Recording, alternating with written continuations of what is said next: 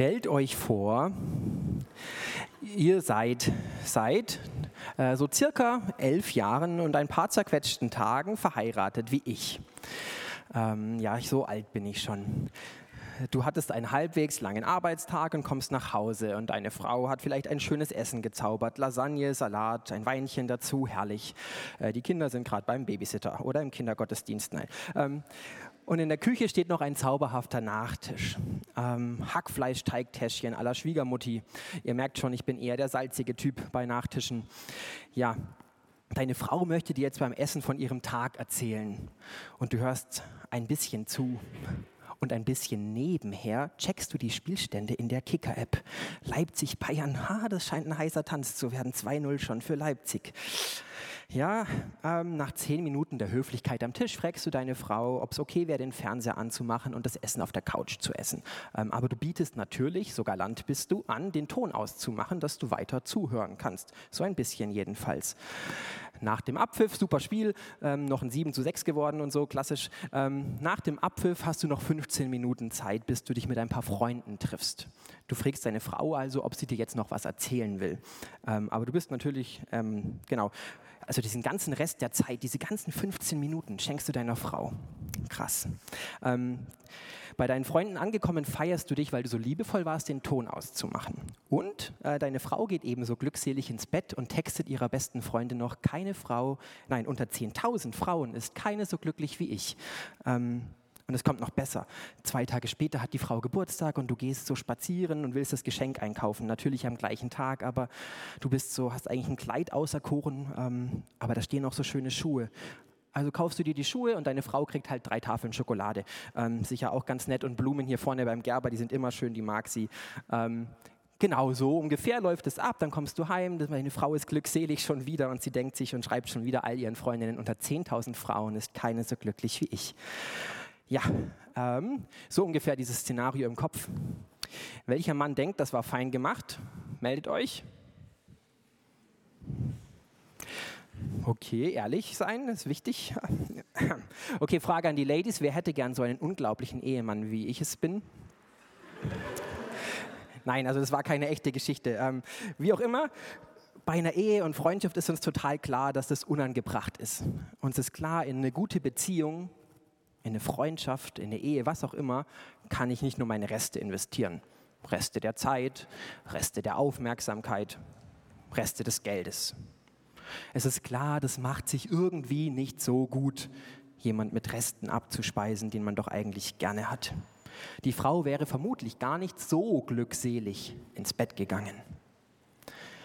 Und heute im Gottesdienst wollen wir der Frage nachgehen, wie Gott es findet, wenn man ihm als Dank Reste anbietet, wie würde er es finden, wenn wir in den klassischen Erntedankgottesdiensten ähm, zerbrochene Eier dort liegen, wurmige Äpfel, kranke Häschen, alte Hemden, was auch immer?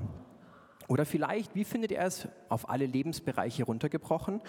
Wie findet es, wenn wir unser Leben vollpacken mit Sport, Netflix, Spieleabend, dies und das und am Ende kaum noch was übrig bleibt, um Beziehung mit ihm zu leben, um mal in seinem Wort zu lesen, um einfach mal mit ihm zu reden?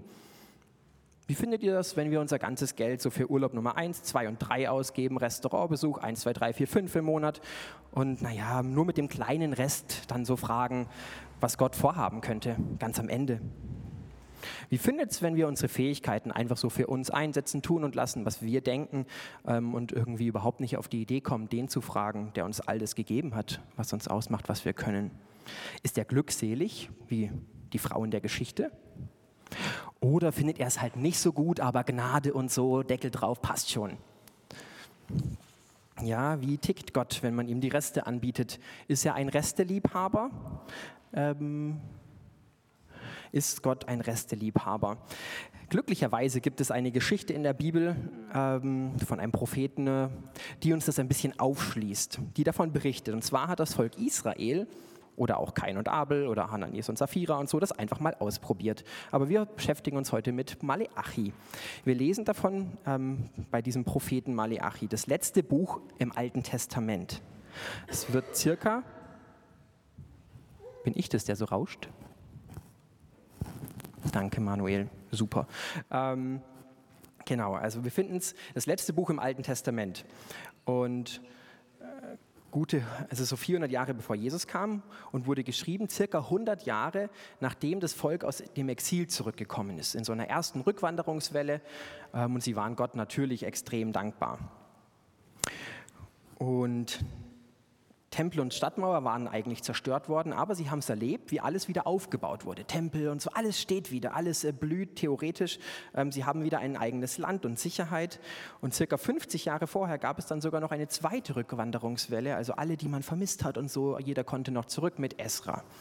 Ähm, ein, ein erneuter Grund für Dankbarkeit, für Jubel, eine starke Hinwendung zu Gott gibt es in diesen Jahren.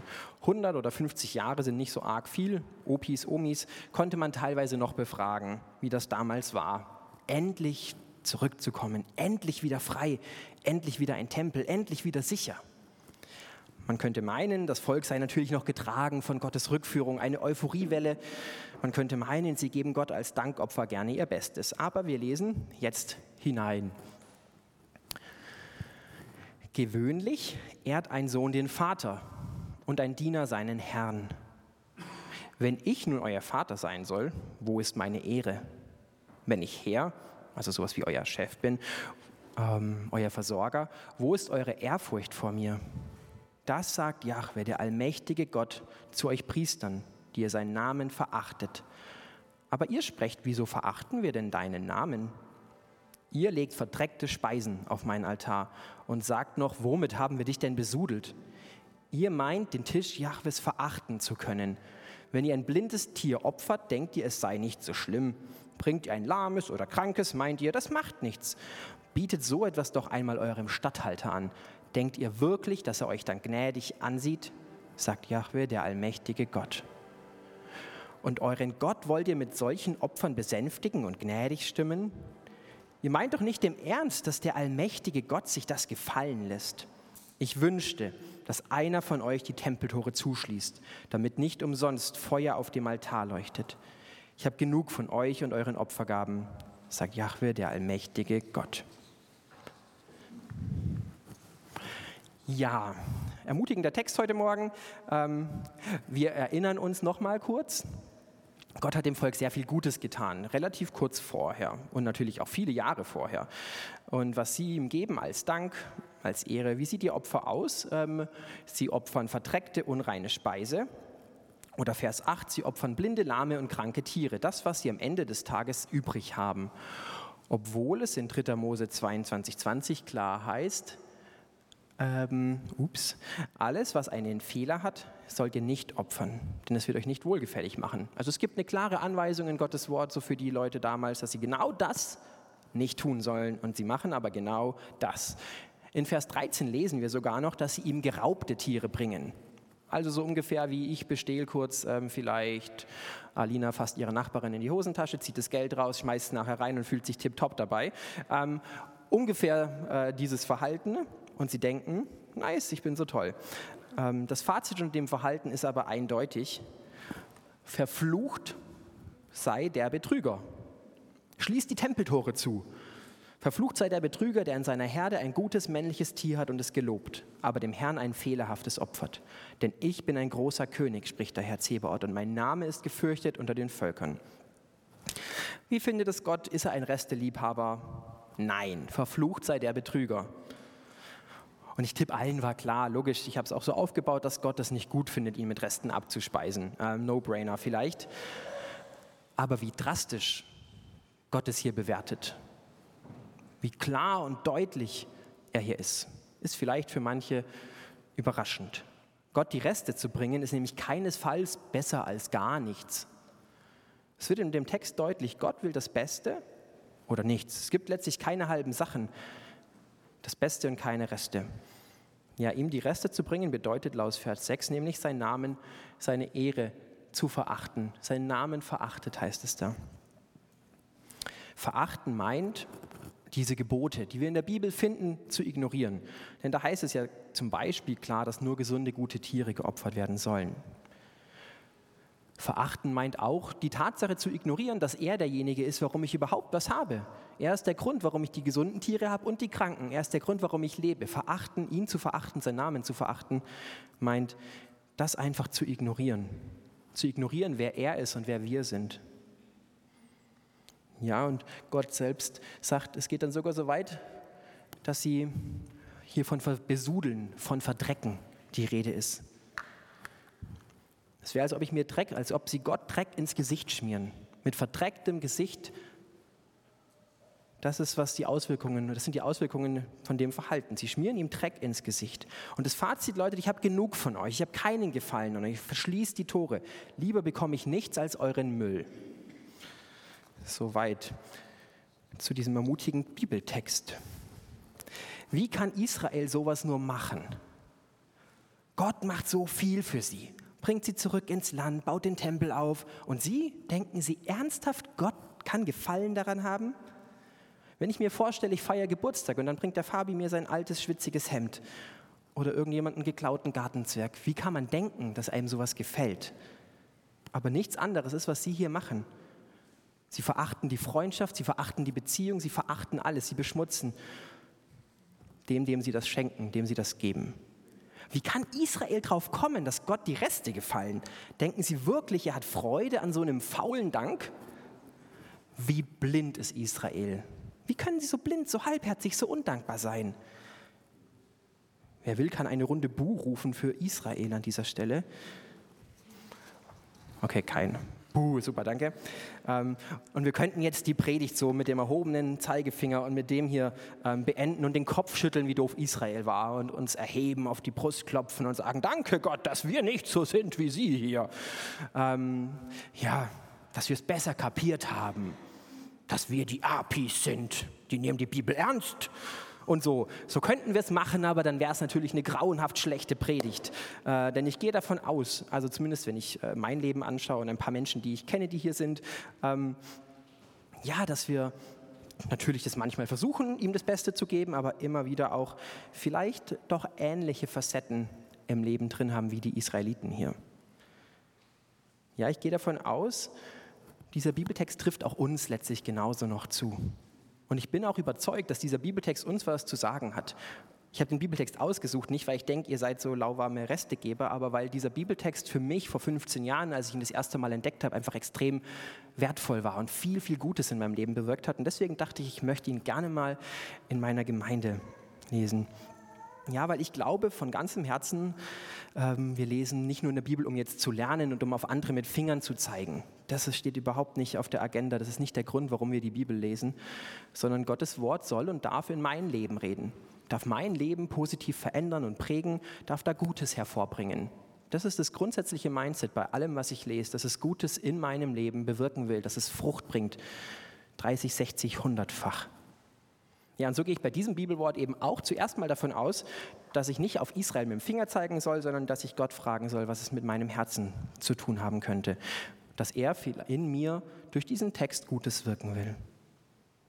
Wenn du das auch glaubst, dann ähm, ja, ich, äh, darfst du Gott dein Herz öffnen, in so einem kleinen, kurzen Gebet, ihm dein Vertrauen schenken, dass das gut mit dir meint und einfach nochmal anders auf diesen Text hören. Und ich bete kurz, ähm, und ihr dürft gerne im Stillen euer eigenes Gebet machen, wenn ihr wollt, dass Gott durch den Text zu euch redet. Ja, und Herr, so leicht können wir so einen Text missverstehen und zerknirscht und erdrückt aus so einem Gottesdienst gehen, aus der Bibel lese. Aber ich bin überzeugt, Jesus, dass du Gutes wirken willst durch dein ganzes Wort, auch durch diesen Text heute Morgen. Und bitte ich, dass du die ja, denen begegnest, dass du in unsere Herzen redest, dass du Gutes wirkst in uns durch diesen Text. Amen. Vielleicht bist du jetzt noch dabei und hast Lust auf diesen Text, vielleicht auch nicht. Ähm, dann darfst du mal passiv beobachten, ist auch okay. Man braucht nicht jeden äh, Sonntag eine neue Challenge. Aber wenn du Lust hast, äh, diesen Text zu dir reden zu lassen, dann herzliche Einladung, den Scheinwerfer jetzt äh, in dein Herz äh, scheinen zu lassen. Und die Frage zu beantworten, Gibst du Gott die Reste oder das Beste? Jetzt müssen wir natürlich sagen, es gibt jetzt keinen Tempel mehr, ähm, kein Dankopferaltar. Ich kann es nicht eins zu eins alles übertragen. So was hier, ähm, wenn ich das nächste Mal Hundewelpen habe, den ältesten, schönsten hier bringen und ihn hier schlachten, das wäre ziemlich unangebracht. Ähm, aber wie kann unser Dank heute aussehen? Wie kann, soll unser Dankopfer aussehen? Wie können wir Gott Danke sagen? Im Römerbrief lesen wir, euer ganzes Leben soll ein lebendiges und heiliges Opfer sein. Ein Opfer, an dem Gott Freude hat. Unser ganzes Leben soll Gott gehören. Das ist das Dankopfer.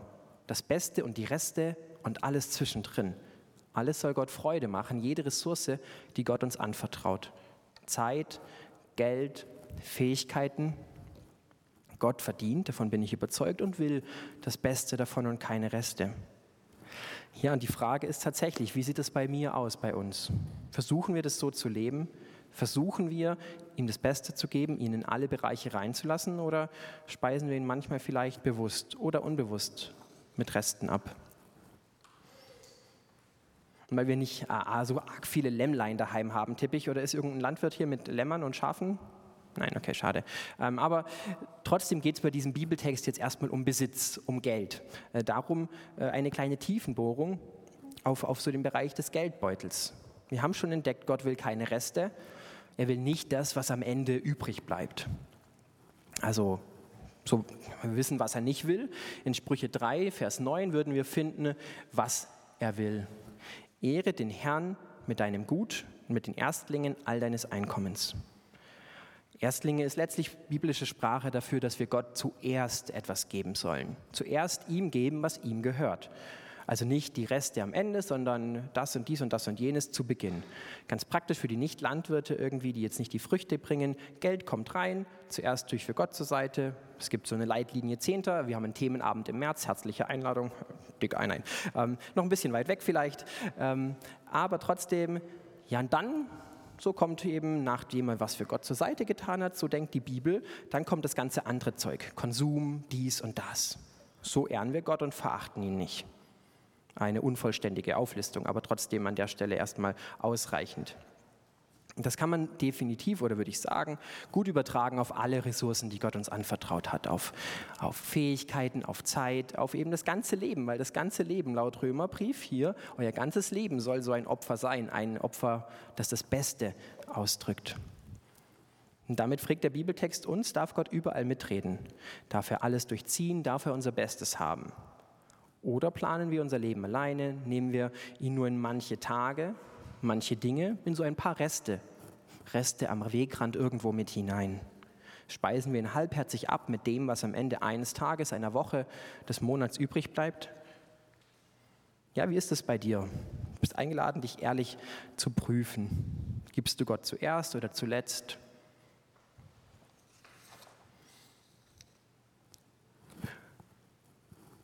Dieser Vers hier aus Sprüche 3,9 schließt sich quasi unmittelbar an an diese Episode von vor zwei Wochen, wo es darum geht, auf Gott zu vertrauen und sich nicht auf den Verstand abzustützen.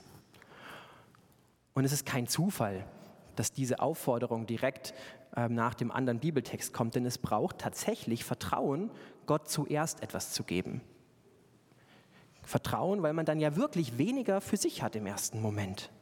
Es braucht Vertrauen, egal ob es jetzt Geld ist oder Zeit. Es braucht Vertrauen eine Mitarbeit zu wagen, obwohl man eine mega volle Arbeitswoche immer hat. Es braucht Vertrauen, was abzugeben, obwohl man vielleicht doch da und dort in Urlaub will.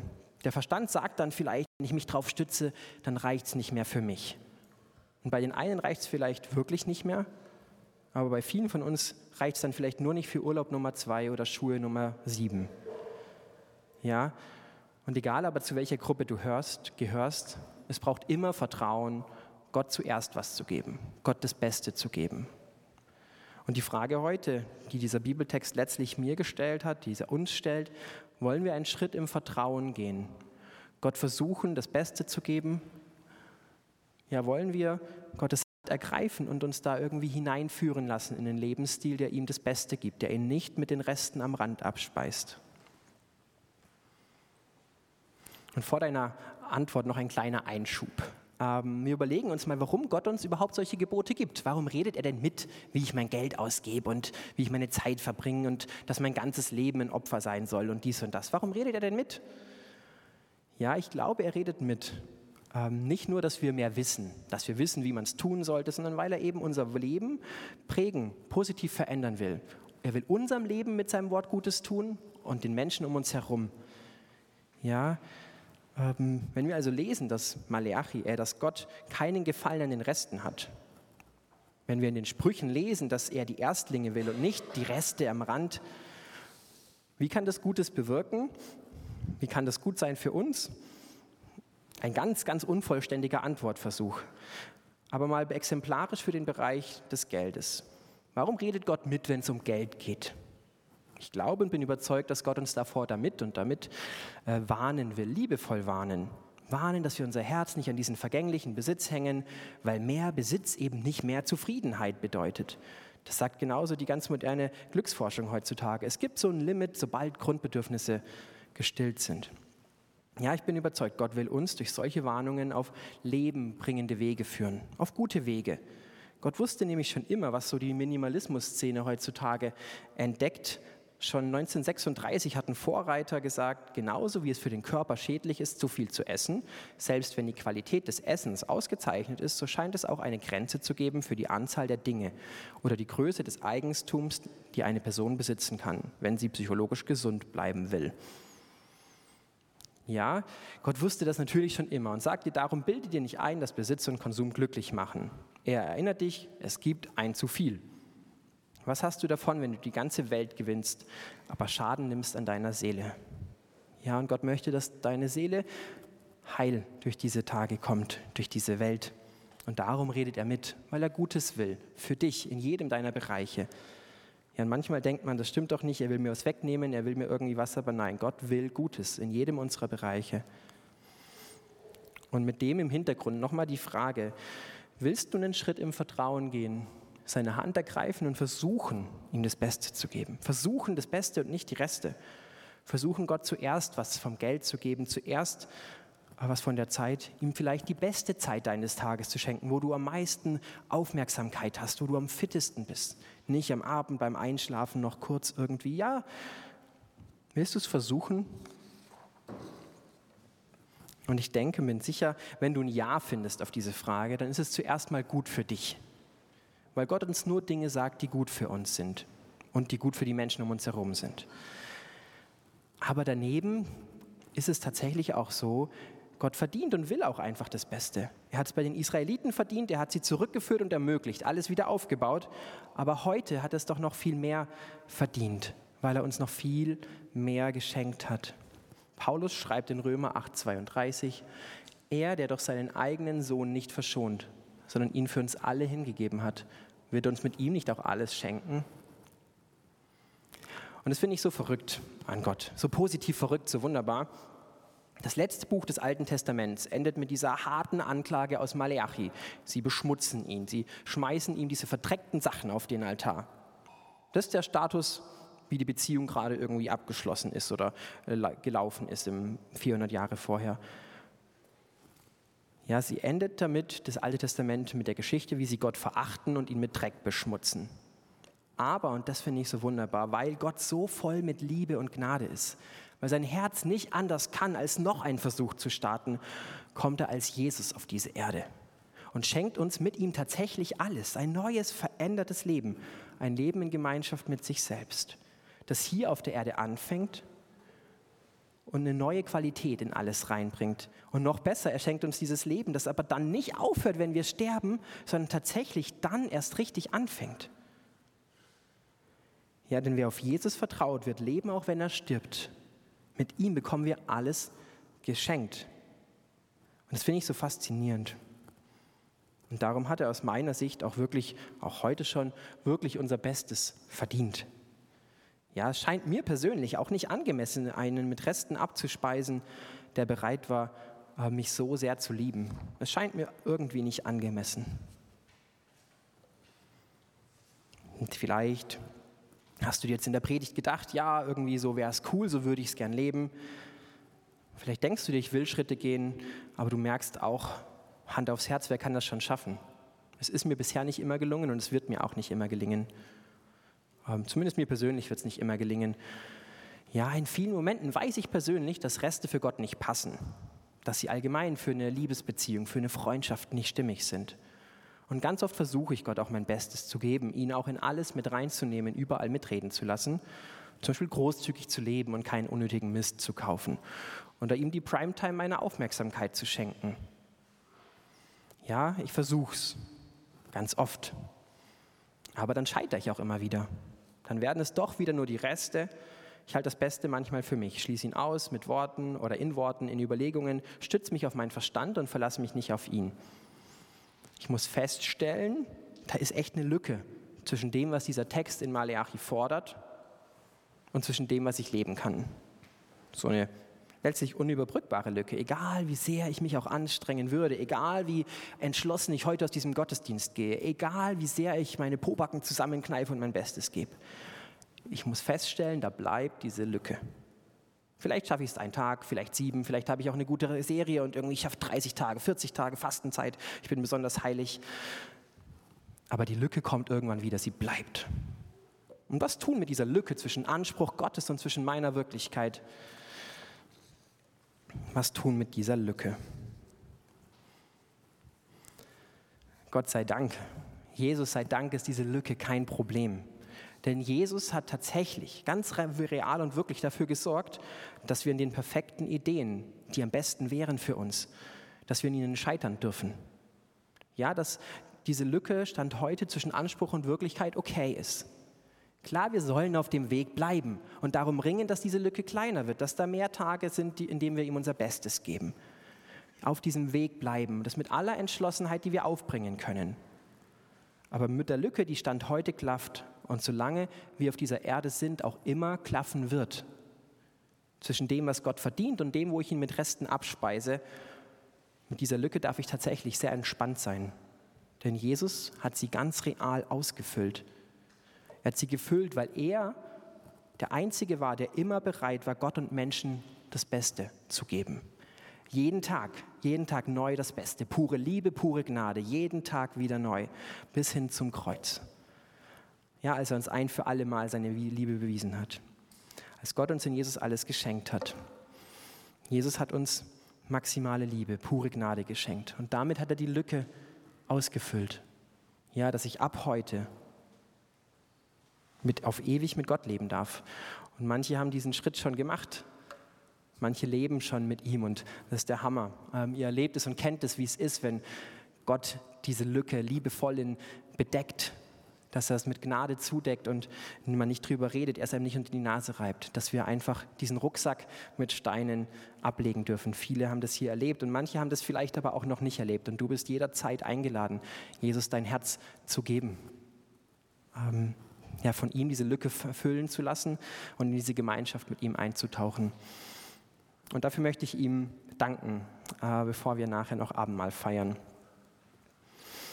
Jesus, ich danke dir so sehr, dass du, obwohl Israel und wir, obwohl wir dich mit äh, Schmutz ähm, besudeln, obwohl wir dir Reste geben, obwohl wir verdreckte und Reste verdreckte Dinge und Reste dir anbieten. Danke, dass du trotzdem diesen Weg vom Himmel auf die Erde gemacht hast, um uns so ein ganz neues, verändertes Leben anzubieten, um eine Kraftquelle in, in uns zu sein, die's, die uns einfach hilft, dir das Beste zu geben.